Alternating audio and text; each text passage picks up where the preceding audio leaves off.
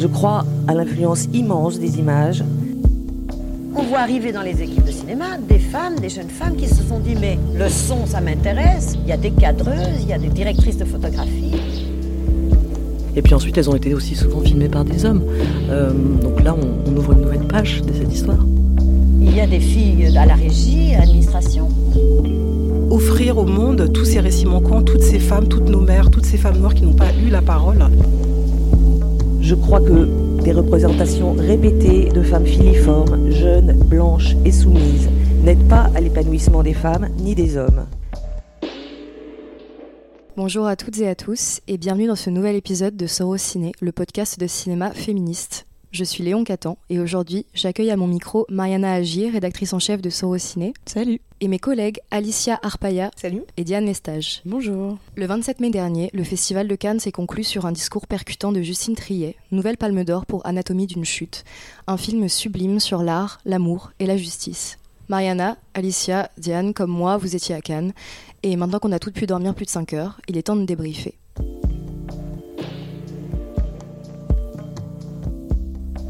Dans cet épisode, nous allons échanger sur les temps forts du festival, nos coups de cœur, et analyser les thématiques qui sont revenues systématiquement quant au traitement des femmes à l'écran. Nous ne reviendrons pas sur les polémiques qui ont agité la croisette cette année, parce que nous refusons de laisser les toxic girl boss du 7e art surfer sur le bad buzz. La couverture médiatique, on leur a assez donné. Il est temps de se concentrer sur celles qui, au contraire, ont apporté de la lumière. Alors avant de parler d'analyse thématique, on va euh, revenir sur les choses qui nous ont marquées pendant ce festival dans et euh, en dehors des films qui ont été présentés. Toi, Alicia, tu voulais revenir sur la place des réalisatrices dans cette édition au palmarès de toutes les sélections.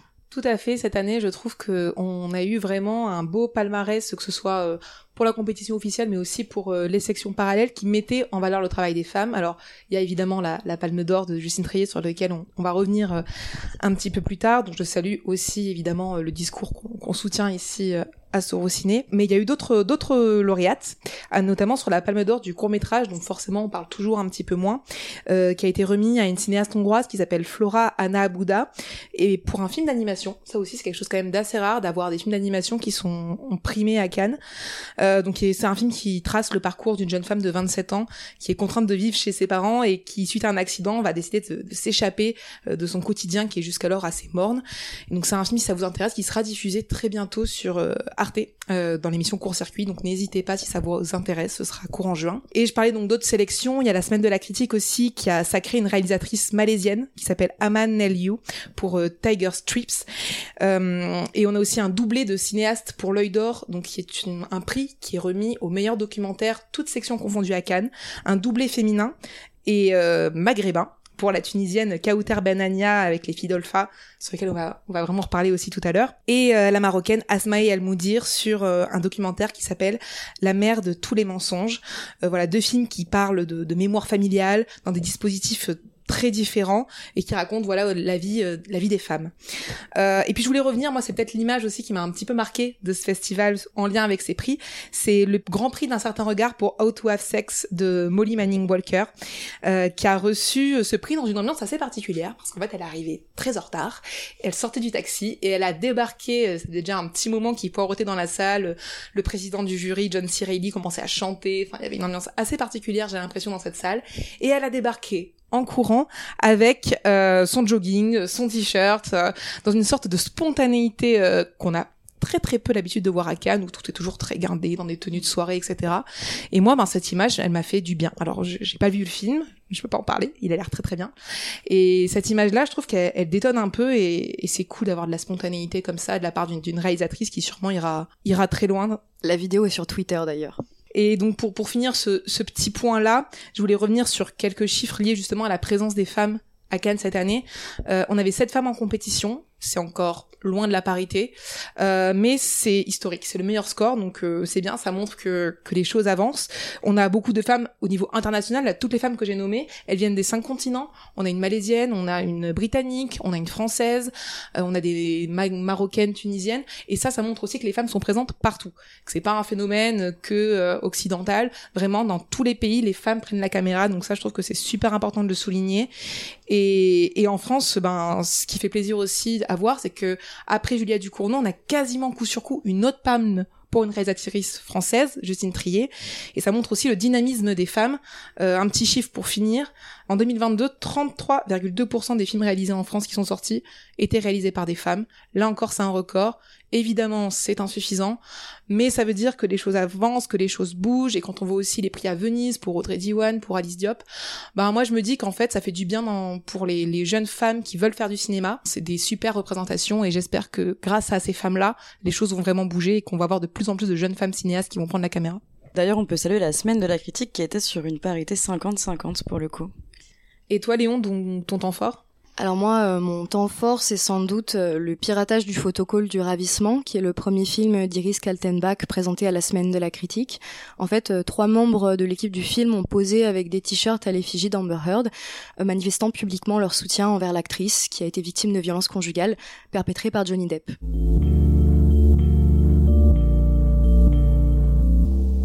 Mariana, est-ce que tu peux nous dire le point fort que tu retiens, toi, de cette édition du Festival de Cannes?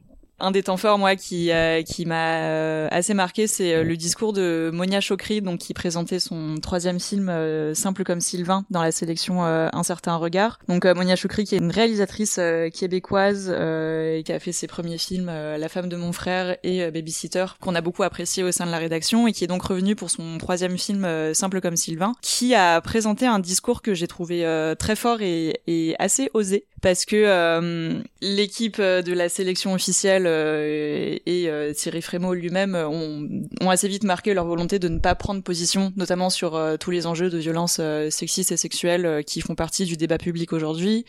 ont refusé de, communiquer sur la question et je trouve que Monia, Monia Chokri donc a fait un discours qui est vraiment en contrepoint vis-à-vis de, ces idées-là et de ce refus de prendre position. Je cite, je cite une partie de son discours. Elle dit donc je suis aussi heureuse d'être ici pour avoir le privilège de porter une parole parce que oui c'est un privilège et une responsabilité. Je réfléchissais à la notion de génie, c'est un concept très répandu dans notre milieu. Dans la mythologie du fameux génie, il y a cette notion de distinction entre l'œuvre et l'individu. On excuse à celui qui crée cette propension à l'abus sur les autres, parce qu'on ne doit pas déranger les maîtres, leur parole sociale, leur contribution au monde est tellement plus importante que les dommages collatéraux. J'entends par là les humiliations, les dénigrements, les colères qu'une personne ordinaire ne peut pas se permettre. Et elle finit juste en disant, en attendant un jour moi-même d'espérer le chef-d'œuvre avec mon travail, je suis heureuse de ce film, parce que je et surtout nous l'avons fait dans la bienveillance, dans l'amour et le respect. Et qu'est-ce qu'on se sent bien le soir en se couchant, quand on se dit qu'on a été en mesure d'aimer et d'être doux avec les autres? Voilà, j'aime beaucoup la teneur de ce discours, je, je, le trouve très malin et voilà, je, je trouve que c'est tout en étant évidemment donc en, présente en sélection officielle, euh, en compétition un certain regard, donc elle a évidemment remercié Thierry Frémaux, etc. Mais je trouve que c'est un contrepoint très intelligent justement à cette tendance générale à vouloir euh, bah, fermer les yeux sur les enjeux de violence sexiste et de violence sexuelle et euh, voilà cette justification de violence euh, sous le prétexte d'un génie artistique qui passerait au-dessus des lois. Et du coup, euh, toi, Diane, ton point fort, il me semble, ne se trouve pas dans les salles de projection. Non, je voulais revenir sur euh, sur les, sur les nuits canoises, mais surtout sur une palme en particulier, qui est la, la Queer Palm, créée par euh, Franck Finance Madurera, qui est journaliste de cinéma, et qui permet déjà, en termes de cinéma, quand même, de mettre, de visibiliser la cinématographie queer, avec une équipe qui bosse autour de ça, plus des très beaux jurys tous les ans euh, qui prennent ce travail très au sérieux. Et euh, la nuit, on peut investir un lieu qui s'appelle le Vertigo, qui est vraiment une safe place, justement loin de tout ce qu'on connaît dans le, dans le milieu du cinéma, euh, et où on peut se rassembler tous ensemble pour faire la fête. Et d'ailleurs, la Queer Palm a été gagnée cette année par Coréda pour le film Monster.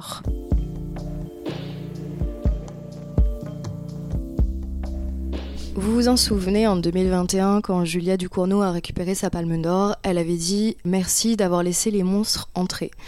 Et effectivement, depuis qu'elle a gagné une palme d'or pour Titane, euh, les monstres sont rentrés, se sont infiltrés petit à petit dans, les sélections et surtout les monstres au féminin.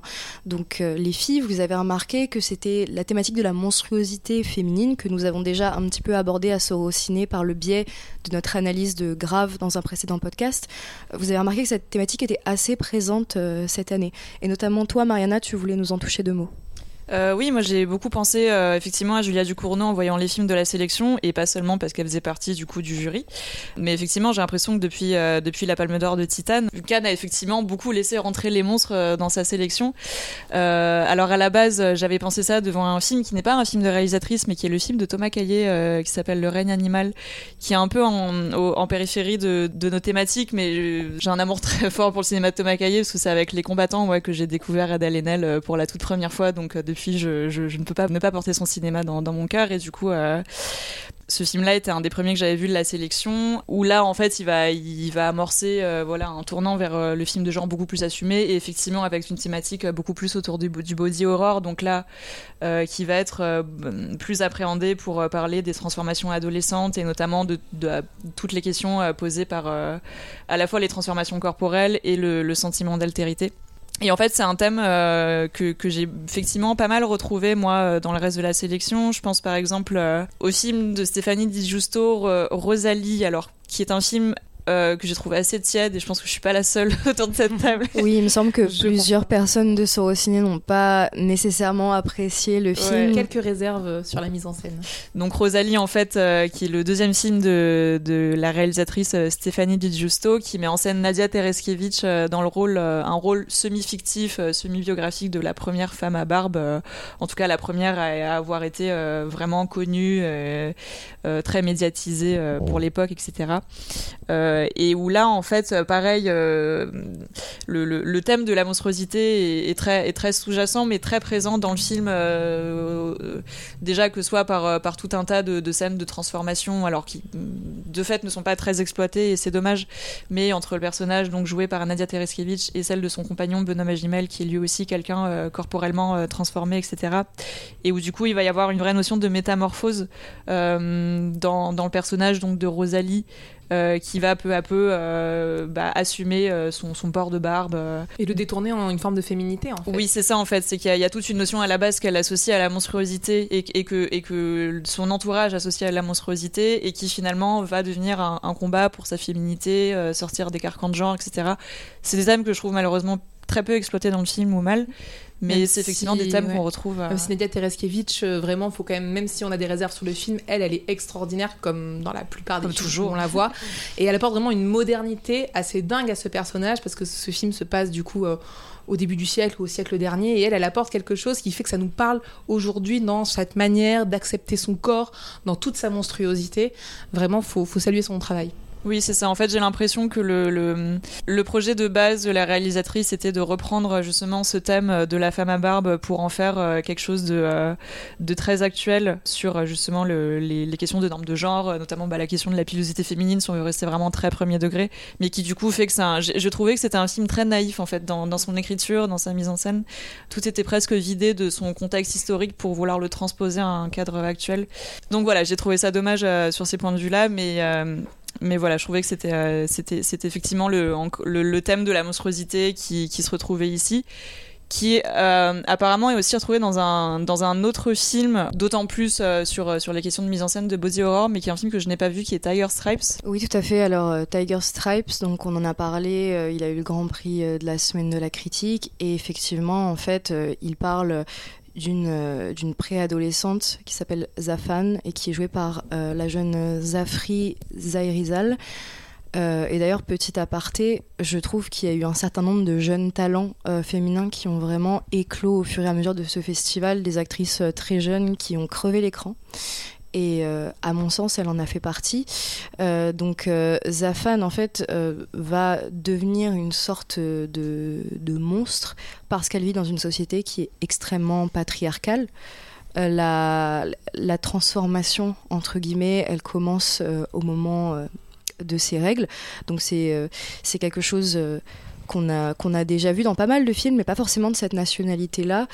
Le film accorde une importance euh, toute particulière à ces, à scènes euh, de métamorphose qui sont assez euh, cheap, mais le cheap a son charme dans, dans le film. Et je l'ai trouvé très intéressant par rapport à tout ça, quoique un peu trop appuyé. Il va y avoir notamment tout un arc narratif avec un exorciste qui, un exorciste très médiatisé, qui va essayer justement de, de, faire sortir le, le démon qu'elle a en elle. Donc on voit vraiment aussi les mécanismes d'ostracisme qui sont à l'œuvre, que ce soit aux mains des autres petites filles de sa classe, mais aussi du, du, village en tant qu'entité collective puritaine. Donc voilà, c'est un, un premier film qui est finalement assez prometteur. Et toujours pour continuer sur ce thème, euh, à l'inverse, donc on a, je trouvais qu'on avait aussi euh, les, les monstres euh, au sens des monstres agresseurs. Je pense à notamment le film de Karim Ainouz, qui est un réalisateur brésilien qui était là en, sélectionné en compétition avec son film Firebrand, en français Le jeu de la reine. Euh, qui met en scène, qui est en fait un film historique, qui met donc en scène la dernière femme du roi Henri VIII d'Angleterre, avec euh, donc euh, Alicia Vikander dans le rôle de la reine et Jude Law dans le rôle de Henri VIII et notamment son combat contre la, violence de son mari, son combat pour rester en vie et de résister avec euh, le peu de, le peu de marge de manœuvre qu'elle avait. Et euh, le film a notamment une mise en scène euh, pareil que j'ai pas trouvé incroyable par ailleurs, mais qui a notamment une, mise en scène de Jules vraiment avec toute donc toute cette mythologie qu'il y a autour de autour d'Henri VIII, qui est voilà déjà assez communément représenté comme comme un roi assez monstrueux, assez irrationnel. Et en fait toute la manière qu'a donc le réalisateur Karim Enous de, de poser sa caméra sur le personnage de Jude Law qui est déjà assez défiguré. Euh, il est, il, je, sais pas s'il a, enfin, je pense qu'il a un certain nombre de, prothèses, etc. Il est déjà très, très déformé pour jouer un personnage assez monstrueux. Et il y a vraiment des mises en scène, euh, je trouve, autour de, autour de son corps. Des manières de filmer, euh, par exemple, des, des, scènes de violence ou des scènes de viol qui représentent son personnage de manière euh, très graphique. Enfin, c'est vraiment, il y a vraiment une, une, notion du corps monstrueux dans le personnage de Jude Law qui est, qui est assez présente. Donc voilà, je, moi, j'avais vraiment l'impression qu'il y avait une, une, notion, en tout cas, de, de, monstruosité au sens presque au sens littéral, vraiment qui traversait beaucoup de films de cette sélection. Oui, ce film d'ailleurs est un peu euh, dans, une tendance euh, très contemporaine de revisiter des moments de l'histoire pour euh, réhabiliter certaines figures féminines à la lumière de ce qu'on sait aujourd'hui sur le patriarcat à toutes les époques. Une chose que d'ailleurs le film ne fait pas forcément très bien, enfin en tout cas moi il m'a paru euh, très anecdotique par rapport à certains euh, poids lourds en fait euh, de, la, de la sélection et notamment j'ai été très perturbée par sa fin qui brise le quatrième mur. En fait j'ai eu l'impression d'avoir vu ça 15 fois quoi cette année. En fait il brise le quatrième mur pour appuyer un discours contemporain qui était déjà très explicite.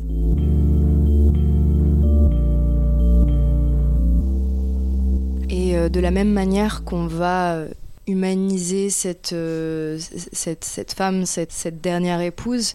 Et, d'ailleurs, c'est marrant, je trouve, parce qu'il y a un côté un petit peu Final Girl, en fait, avec toutes, toutes les anciennes épouses d'Henri VIII qui se sont fait trucider. Et puis, bah, elle, c'est celle qui a survécu au monstre.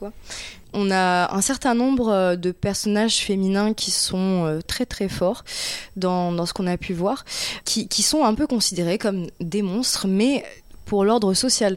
Il y a plusieurs euh, fantasmes euh, sexistes qui sont décortiqués. En fait, dans l'anatomie d'une chute, on va avoir celui euh, de l'écrivaine accusée de tuer son mari, la, la fausse maman qui piège un homme, la belle-mère qui couche avec le fils de son mec, et donc un certain nombre de personnages que d'aucuns seraient amenés à qualifier d'antipathiques, mais qui en fait sont juste très complexes et ne se sentent pas obligés euh, d'adopter une posture très, très polie. En fait, on n'est pas obligé de se, de se faire aimer. Quoi. Tu parlais des, personnages de Sandra Hüller dans, dans Anatomie d'une chute et du personnage de Léa Drucker euh, dans l'été dernier de Catherine Breillat. Et euh, ces deux femmes d'ailleurs qui sont assez en miroir finalement parce qu'elles euh, elles ont beaucoup de points communs dans des histoires, euh, des scénarios totalement différents. Parce que c'est des femmes en fait qui sont qui assument leur ambition professionnelle. L'une est autrice, l'autre elle est juge pour enfants, je crois. Elle est avocate. Avocate. Mais oui, elle s'occupe des mineurs effectivement. Et euh, et on sent que c'est voilà que c'est des femmes qui ont euh, l'ambition professionnelle qui à côté vivent leur vie euh, comme elles l'entendent et avec une grande liberté. Et le procès, les procès dont elles finalement font l'objet sont euh, le procès de la société contre, contre les femmes. Et on a l'impression que, ouais, on voit rarement ces personnages-là. On, les, on en voit de plus en plus heureusement, mais euh, en l'occurrence, elles, sont assez proches. Oui, et ça me fait penser à un autre film bah, dont je, parlerai plus tout à l'heure, mais qui est Le Ravissement d'Iris Kaltenbach, où on a cette même thématique aussi de la alors de la mère monstrueuse qui va c'est difficile d'en parler sans spoiler, mais voilà, qui va se retrouver à commettre un acte, euh, un acte criminel. Et hum, toute la qualité de ce film, euh, notamment, euh, tient du fait qu'il y a toute une mise en scène qui fait qu'on va être en empathie totale avec cette personne, malgré son, malgré son acte qui en fait une personne antipathique de base. Et, le film va totalement détricoter ça. Oui, parce que c'est une manière sensible d'aborder quelque chose qui, qui, relève du, du fait divers. Et c'est d'ailleurs un archétype euh, qui, cristallise beaucoup de tabous autour de la maternité, de l'instinct maternel, etc. Oui, moi, sur la monstruosité, je trouve intéressant aussi ce qu'a fait Sandra Hüller. Donc, on a parlé Diane de Anatomie d'une chute, mais j'étais aussi intriguée par la manière dont elle jouait cette monstruosité féminine dans le film de Jonathan Glazer, où elle incarne, euh, donc dans ce film qui s'appelle Zone of Interest, qui a eu le Grand Prix et qui est un des plus gros chocs, en tout cas pour moi, euh, cette année à Cannes. Et elle incarne la femme d'un commandant SS d'Auschwitz, qui est totalement, en fait, insensibilisée à l'horreur et à la déshumanisation. C'est-à-dire que vraiment, son personnage à elle, elle incarne ça, je trouve, de manière encore plus violente, encore plus froide. Vraiment, Sandra Hüller est exceptionnelle dans ce film aussi, tout comme dans Anatomie d'une chute. Et elle ne pense qu'à son foyer, à son rêve d'une belle maison, d'une belle vie de famille bien rangée, dont elle rêvait depuis l'enfance, qu'importe le prix. Euh, et elle incarne en fait le, pire des monstres de cette manière. Et c'était assez intriguant de voir que c'est une femme aussi euh, qui a fait ce choix-là de, montrer ce personnage très très froid, très glacial, sans aucune humanité, et qui est regardé notamment par sa mère à un moment donné dans le film comme un, comme un monstre, alors qu'il s'agit de sa fille, et quand elle voit ce qu'elle est devenue face à l'inhumanité du camp. Euh, donc voilà, c'était, je voulais aussi revenir sur Sandra Hüller euh, pour ces deux films. D'ailleurs, elle est limite plus glaçante que lui. Oui, euh, c'est ça. Elle est plus monstrueuse en fait, parce que vraiment, elle a un détachement effrayant. Et quand sa mère découvre ça, en fait, quand elle s'aperçoit à quel point sa fille est devenue ce, monstre, elle part sans vouloir trop spoiler le film, mais c'est c'est assez terrifiant. Moi, son personnage m'a vraiment glacé le sang sur, sur vraiment plein de points que vous verrez au moment de la sortie du film. Mais c'est peut-être une discrétion, mais de dire qu'en tout cas que Sandra Hüller est vraiment l'actrice de ce festival ah, de, Cannes 2023. Euh, c'est voilà. elle avait déjà été un peu au moment de Tony Hardman il y a quelques années, et là c'était un beau retour en grâce. Donc ça c'est le côté un petit peu euh, antagoniste euh, niveau euh, personnage féminin, mais on a aussi des personnages qui sont un peu plus du côté positif de la force et qui pour autant sont très très intéressantes et bénéficient d'une représentation qui n'est pas du tout naïve, comme par exemple l'héroïne de Simple comme Sylvain de Monia Chokri que toi Diane tu as particulièrement aimé. Oui parce qu'en fait on est un petit peu dans les mêmes questionnements, sauf que c'est pas voilà c'est pas le côté monstrueux comme antipathique euh, dont on parlait. Euh, le personnage de, simple comme Sylvain euh, aborde enfin pareil on aborde aussi les questions du couple hétérosexuel de la fidélité des classes sociales qui est vraiment le sujet du film. Mais c'est vraiment le trajet d'une femme d'aujourd'hui face à tous ces questionnements et de la victoire d'une femme sur tout ça.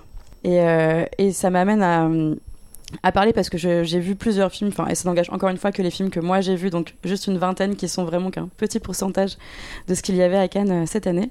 Voilà, j'ai plusieurs exemples comme ça d'une disparition des, hommes dans certains films. Genre, par exemple, dans un film pour le coup qui, en apparence très masculin, comme le film L'autre Lorenz de Claude Schmitz, qui était à la quinzaine des, des cinéastes, pardon, où euh, c'est donc une sorte de série B de films de gangsters, de, films policiers, avec évidemment ce personnage de la femme fatale qui euh, ressemble beaucoup à Brigitte Bardot, avec sa moue, euh, ses cheveux blonds, euh, qui s'habille de manière très sexualisée, qui est très jeune. Et en fait, elle assume ça, déjà, elle assume de s'habiller comme ça face à ce qu'on pourrait lui dire dans le film, ce que les autres personnages pourraient lui dire. Et en plus de ça, c'est elle qui va lancer l'intrigue en allant chercher son oncle, qui est enquêteur, pour enquêter sur la mort de son père. Et celle aussi qui va récupérer le film à la fin. Je t'en dis pas plus parce que je je dévoile rien comme ça, mais voilà. Savoir que, en tout cas, c'est contrairement à beaucoup de films de policiers, enfin beaucoup de films policiers où les femmes en fait sont les victimes principales, elle, elle reste jusqu'au bout et elle est là. Et pour finir, il y avait, il y, a, des films aussi qui font quelque chose qui ont de tout temps été euh, le contraire dans l'histoire du cinéma.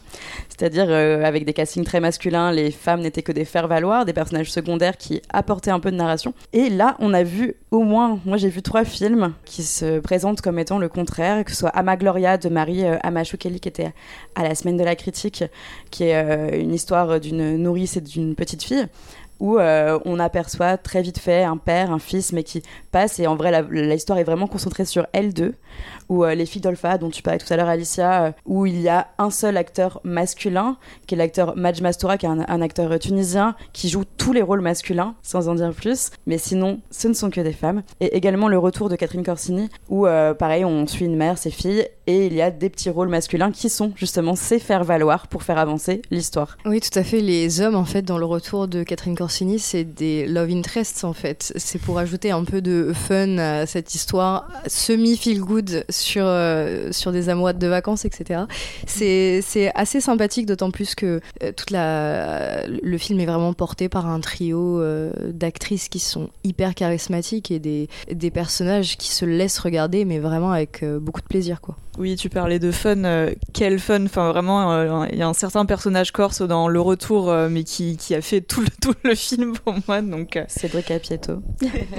Et il y a un film où d'ailleurs il n'y a aucun acteur masculin où le seul, la seule présence de masculinité est un chien, enfin visuellement un chien, mais un chien bipède, joué par une comédienne. Et c'est dans Conan de Bertrand Mandico où on retrouve son univers, son troisième euh, long métrage. Et euh, dans cet univers un peu justement euh, des enfers, qui est une adaptation de Conan le barbare, mais au féminin et d'un point de vue féminin, on a toute une traversée des siècles à travers ce film où les femmes prennent la place, où les femmes vivent aussi des histoires du coup lesbiennes, où on est très proche des Amazones et qui nous montre un peu que les femmes pourraient régner sur les siècles comme les hommes l'ont fait.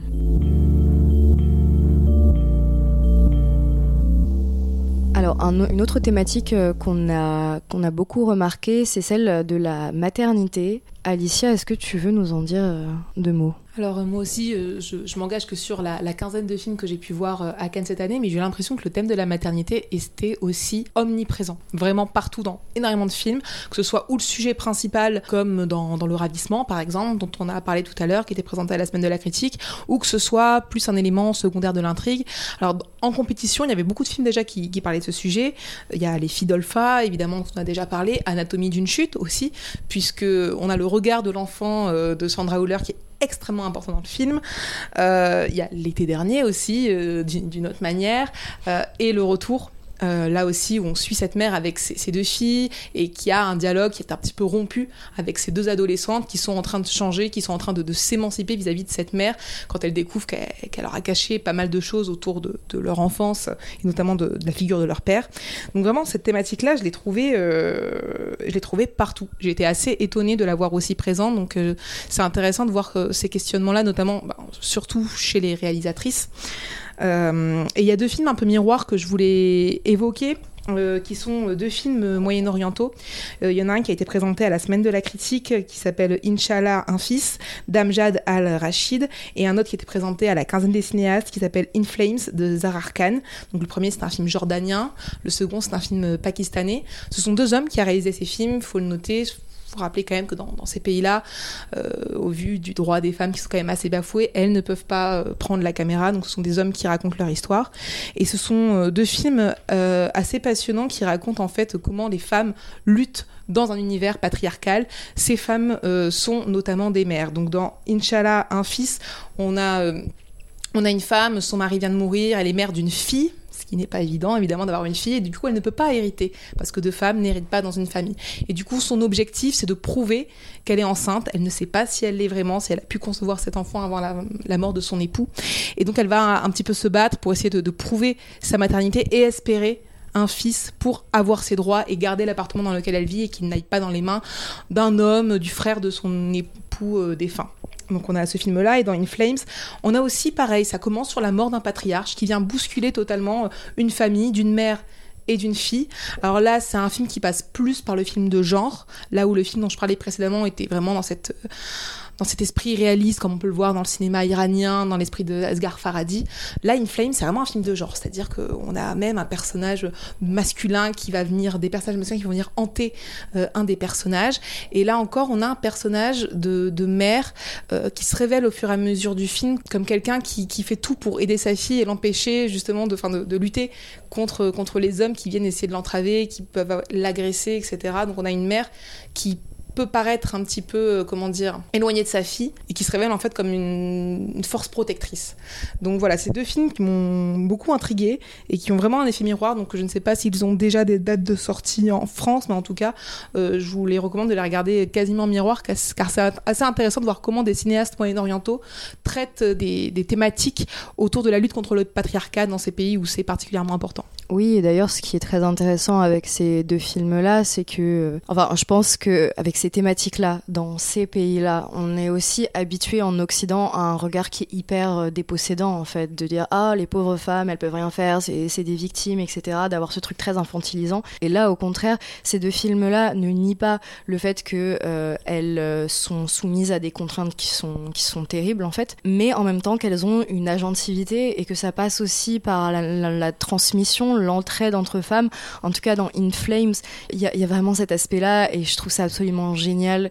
Comment ça se déploie en fait, comment est-ce qu'on comprend toute la, toute la complexité en fait du lien entre, entre la mère et sa fille. Ce sont vraiment deux films de combat. Et je voulais aussi parler d'une scène dans Inch'Allah, un fils qui m'a beaucoup marqué, qui est une scène euh, d'avortement. Et ça aussi, dans des films moyen-orientaux, en fait, quand j'ai vu cette scène arriver, je me suis dit, mais c'est la première fois dans un film euh, produit là-bas, donc c'est un film qui est produit en Jordanie, que je vois une scène d'avortement et toutes les conséquences que ça va avoir sur la femme, justement, euh, qui cherche à se faire avorter. Les conséquences vis-à-vis de sa famille, vis-à-vis de son image, etc. Et moi, cette scène-là, c'est peut-être l'une des plus fortes que j'ai pu voir à Cannes cette année. Et d'ailleurs, ces films m'ont fait penser à un autre film passé par Cannes, mais en 2021, dans la sélection Un certain regard. C'est le film bangladais Rehana Mariam Noor, du réalisateur Abdullah Mohamed Sad, qui euh, justement pareil est concentré sur euh, le, personnage euh, d'une femme. C'est une professeure adjointe dans une faculté de médecine et en fait elle euh, elle, assiste à une agression sexuelle de la part d'un de ses supérieurs hiérarchiques. Et en fait on va voir comment euh, la difficulté en fait de faire sortir une parole parce que c'est aussi une maman d'une petite fille comment aussi faire en sorte de préserver son enfant d'un climat qui est juste dangereux en fait pour les femmes. Et, du coup ce film met vraiment en avant euh, tout, toute l'amertume et toute la difficulté qui peut venir avec le fait de lutter d'assumer. Et, euh, et je trouve ça vraiment euh, vraiment très intéressant. En 2000 euh, en 2022 aussi à Cannes on avait eu dans, dans, le même type de film Les Lunes Machad qui se passe en, à, Téhéran, euh, justement sur une espèce de, de tueur en série euh, qui décide de, de, d'expurger sa ville euh, des femmes à la moralité légère, donc comprendre les travailleurs du sexe.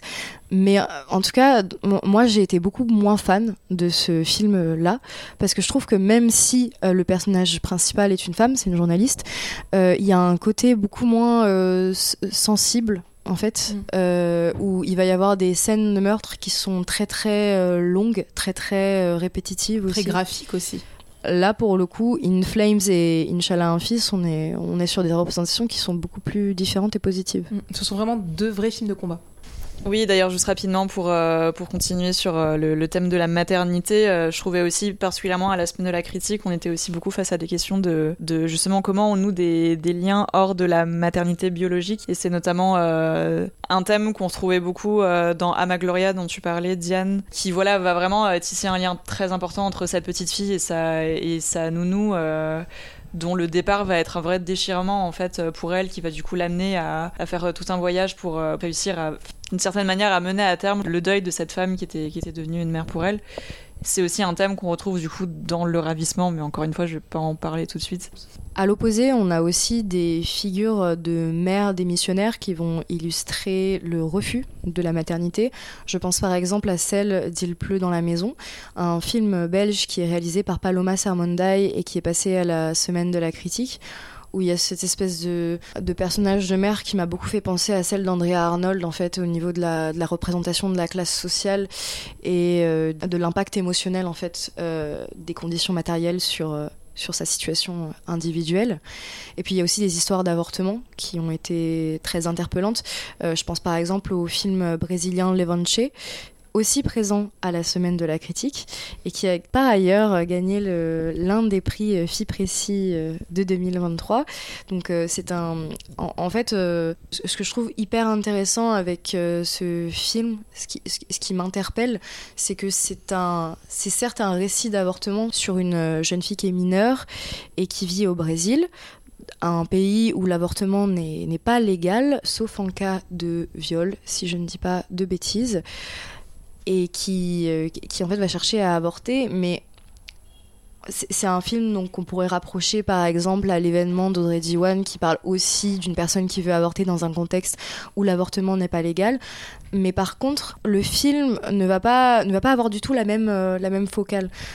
Levanche va beaucoup plus parler du sens qu'on va trouver en formant une communauté, de la solidarité, puisque cette adolescente, elle est dans un, dans un club de volleyball euh, inclusif.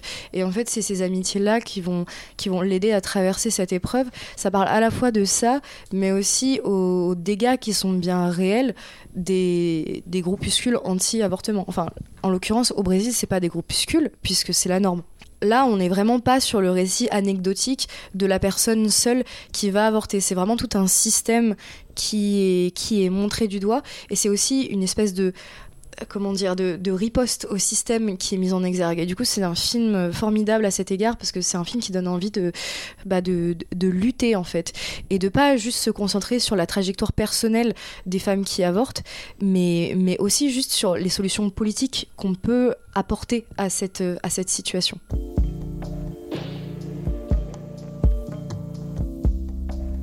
Et nous allons conclure cet épisode euh, sur les coups de cœur, les films qui nous ont vraiment euh, tapé dans l'œil euh, pendant le festival. À commencer par, bah, en fait, tout bêtement, la Palme d'Or. Diane, je sais que tu as adoré Anatomie d'une chute, donc je t'en prie, la parole est à toi.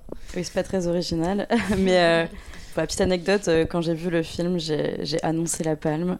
C'est la première fois que ça m'arrive en 7 ans de Cannes, donc c'est vraiment un coup de cœur.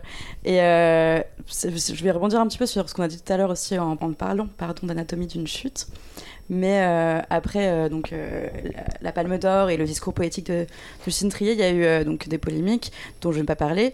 Mais j'ai vu passer un tweet assez marrant, assez juste, qui disait en fait que Justine Trier, comme en fait son personnage dans le film, est victime de la société.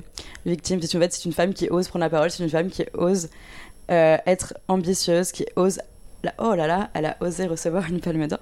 Et en fait, je, trouve ça assez juste de rapprocher que le fait que euh, ce qu'elle vit à ce moment, en ce moment même, c'est exactement ce que vit son personnage euh, dans Anatomie d'une chute. Ce qui, est, intéressant, c'est que ça rejoint aussi des questionnements qui, qui, des thématiques aussi qui étaient très présentes dans cette, en tout cas dans la compétition, qu'est-ce que la vérité qu'on a, retrouvé un peu dans tous les films, je crois. Je ne les ai pas tous vus, mais même dans ce que j'en sais, les films de la compétition. Où est la vérité? Qui est accusé Qui dit quoi? Dans un couple, parce que là, on parle de la dissection d'un couple. Euh, un couple très lambda, hétérosexuel, et des interprétations que chacun peut avoir, et finalement le procès du personnage euh, de Sandra Hüller. Est-ce qu'elle a tué ou pas son mari? Est-ce qu'il est mort d'une manière accidentelle? Elle est témoin, elle devient présumée coupable, et elle est très très accusée par euh, ses accusateurs. Et, euh, et, finalement, à travers ça, ça montre juste qu'il y a des interprétations et que la vérité finalement n'existe pas, alors que la justice essaye de la trouver, mais essaye de trouver juste une des réponses en fait à des questions. Or, euh, chaque personne a ses réponses à elle. C'est un film qui méritait vraiment toutes les récompenses possibles. Ce personnage-là, malgré euh, ce qu'on disait tout à l'heure, sa, froideur, euh, etc., en fait, prend toute la lumière euh, du film. Pour conclure, moi, je trouve assez fou, c'est en suivant la carrière de Justine Triet depuis le début, c'est la manière dont elle aborde les mêmes sujets, qui sont des portraits de femmes d'une quarantaine d'années à chaque fois, qui ont des métiers journalistes, avocates, autrices, etc. Donc, qui ont des métiers qu'elles assument. Et à travers ces portraits de, femmes, toujours dans des couples hétéronormés, finalement, Justine Triet dissèque à chaque fois dans des genres cinématographiques différents, des couples assez classiques, et ça fait du bien, en fait, cette manière dont elle s'empare de ce sujet-là, qu'on pourrait penser, euh, vu mille fois au cinéma. Mais elle a une manière de le faire. Euh, bien à elle avec euh, une précision en fait et surtout un point de vue de femme qui sait de quoi elle parle et ça c'est très agréable. Et le film sortira en France en salle le 23 août 2023.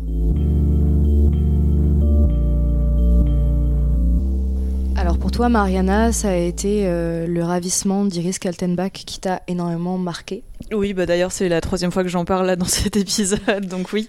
Donc c'est le premier film d'Iris Kaltenbach qui était donc sélectionné à la semaine de la critique. Euh, Iris Kaltenbach qui a d'abord fait un début de carrière en droit et en philosophie et qui et qui a ensuite réalisé ce film qui, qui m'a énormément marqué parce que en grande partie parce que c'est un film qui va vraiment en fait mettre en scène la solitude de manière presque organique dans le sens où c'est vraiment quelque chose qui est qui, est transmis euh, de, manière à ce que moi je le ressente euh, presque dans ma, dans ma chair en fait ce, sentiment de solitude de son personnage. Donc le ravissement ça parle d'une sage-femme qui est interprétée par, euh, par Avzia Herzi qui est euh, assez isolé euh, du fait de sa condition sociale. Et c'est un film qui va beaucoup parler de ça, de, notamment de, de, l'isolement qui est causé par, euh, par, les, par des conditions sociales précaires.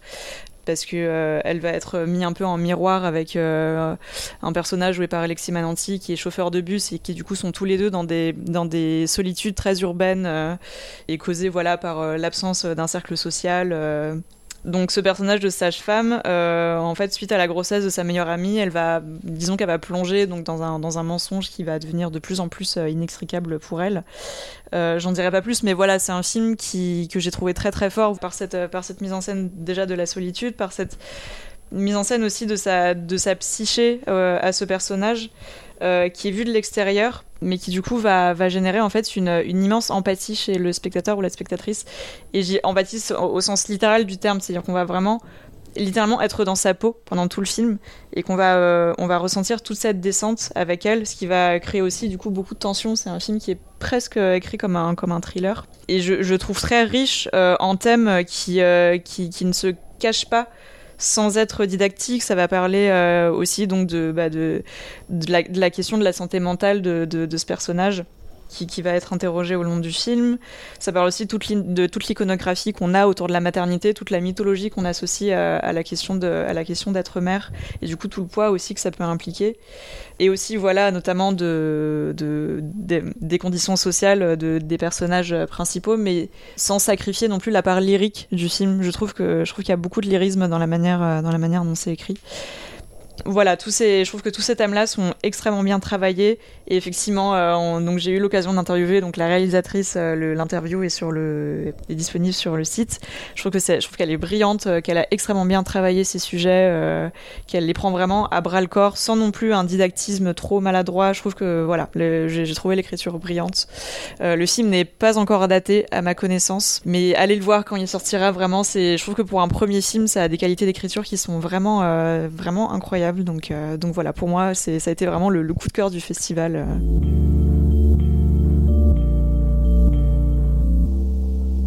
Et toi, Léon, c'était un film qui était à la quinzaine qui a été ton coup de cœur euh, cette année? Oui, tout à fait. C'est un film qui s'appelle Song Sung in Blue titre international de Xian Geng. Donc c'est un premier film chinois qui parle d'une adolescente mal dans sa peau. Elle s'appelle Xian. Elle part vivre chez son père pendant un an. Et en fait, elle va développer une relation très intense avec la fille de sa pseudo-belle-mère. Le film déploie une colorimétrie tout en nuances de bleu, semblable au filtre des films indépendants qui ont fait notre jeunesse. Euh, moi, ce bleu clair, sale et verdâtre conjugué à la lumière blafarde m'a rappelé 13 de Catherine Hardwick. Mais sur le fond, ça ressemble plus à un Essence des pieuvres de Céline Sciamma, à du coming of age mélancolique. Euh, le film n'a malheureusement pas non plus de, date de sortie. Mais euh, voilà, je trouve que c'est le genre de petit bijou qu'on ne peut voir que dans, les, dans les sélections parallèles.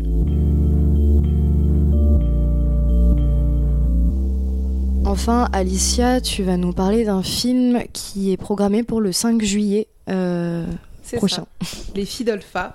Donc moi qui a été aussi un, de mes grands coups de cœur du festival, qui était un documentaire présenté en compétition et signé par la cinéaste tunisienne euh, Kaouter Benania, donc comme je l'ai dit tout à l'heure, qui a remporté l'œil d'or du, du, meilleur documentaire.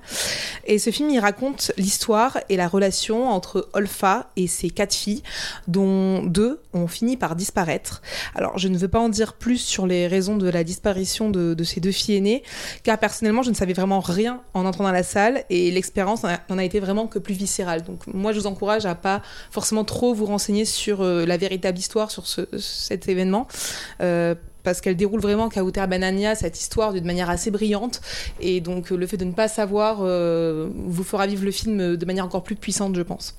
Donc, pour reparler un petit peu justement de, cette cinéaste qui, pour moi, est une des, cinéastes les plus importantes aujourd'hui euh, au Maghreb. Donc, c'est son cinquième film, Les filles d'Olpha. Euh, vous l'avez peut-être vu, La Belle et la Meute. C'est un film qui est sorti en 2017, qui est un film incroyable que je vous recommande absolument si vous ne l'avez pas vu, qui est un thriller féministe qui est, qui est terrifiant, qui raconte en, neuf plans séquences euh, une femme qui cherche à porter plainte pour viol lors d'un lors d'une soirée. Euh, donc voilà, c'était un, film vraiment incroyable qui m'avait déjà beaucoup bousculé, donc j'avais beaucoup d'attentes sur les, les filles d'Olpha. Et en fait, c'est un, film qui m'a bousculé parce que c'est un documentaire qui a un dispositif qui est très particulier. Alors ce qu'il faut savoir, c'est que hum, Kauter Benania, c'est une cinéaste qui a déjà beaucoup touché au documentaire, qu'il a beaucoup euh, expérimenté, notamment avec son deuxième film qui s'appelait euh, Zaineb n'aime pas la neige, qui filmait pendant six ans la vie d'une adolescente, un peu comme ce qu'a fait euh, Sébastien, Sébastien Lifshitz sur Adolescente, mais version une gamine qui part vivre au Québec alors qu'elle est tunisienne. Et donc les filles d'Olpha, le dispositif, il est passionnant parce que il, parle vraiment de la frontière qu'il y a entre la fiction et le documentaire. Euh, parce que la réalisatrice, elle va à la fois travailler avec donc euh, Olfa et ses deux filles cadettes qui vont témoigner face caméra, et elle va aussi vouloir faire des reconstitutions de toutes les scènes de vie euh, qu'il y a eu entre Olfa et ses quatre filles. Donc pour cela, évidemment, les véritables protagonistes jouent leur propre rôle. Et pour jouer les deux filles aînées qui ont disparu, elle a fait appel à des comédiennes.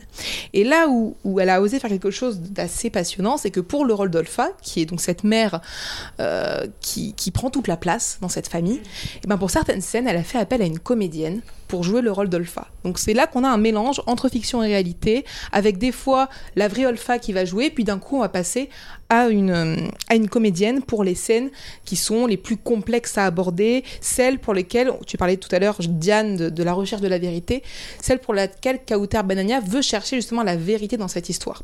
Parce qu'en fait, l'idée de, de Kauter Banania, c'est de briser la parole qui a été très formatée d'Olfa. Donc je ne vais pas revenir sur le fait divers euh, qui est à l'origine de, ce film, mais ça a été assez médiatisé en Tunisie. Euh, Olfa a fait beaucoup de télévision, elle a beaucoup parlé aux journalistes, et donc sa parole, elle a un peu biaisé parce qu'elle s'est créée finalement cette femme un personnage qu'elle veut essayer de, vendre, de glorifier, et Kauter Benania va essayer de briser ça par le fait de faire appel à, une actrice qui s'appelle Anne Sabri, et ça ouvre une réflexion assez passionnante aussi sur le métier d'acteur, les limites du jeu. Quand on doit jouer un, personnage qui est sur le plateau avec vous, qui va commenter ce que vous faites, parce que le film, il y a beaucoup de moments en fait où on, je sais pas si on peut dire qu'on brise le quatrième mur, mais en gros, on est sur le plateau il y a des réflexions sur tiens, comment on va faire cette scène-là. Euh, l'actrice s'interroge des fois, elle parle avec Aouter Banania, elle dit mais attends, là, est-ce que t'es sûr? Je suis quand même très intimidée par ce rôle.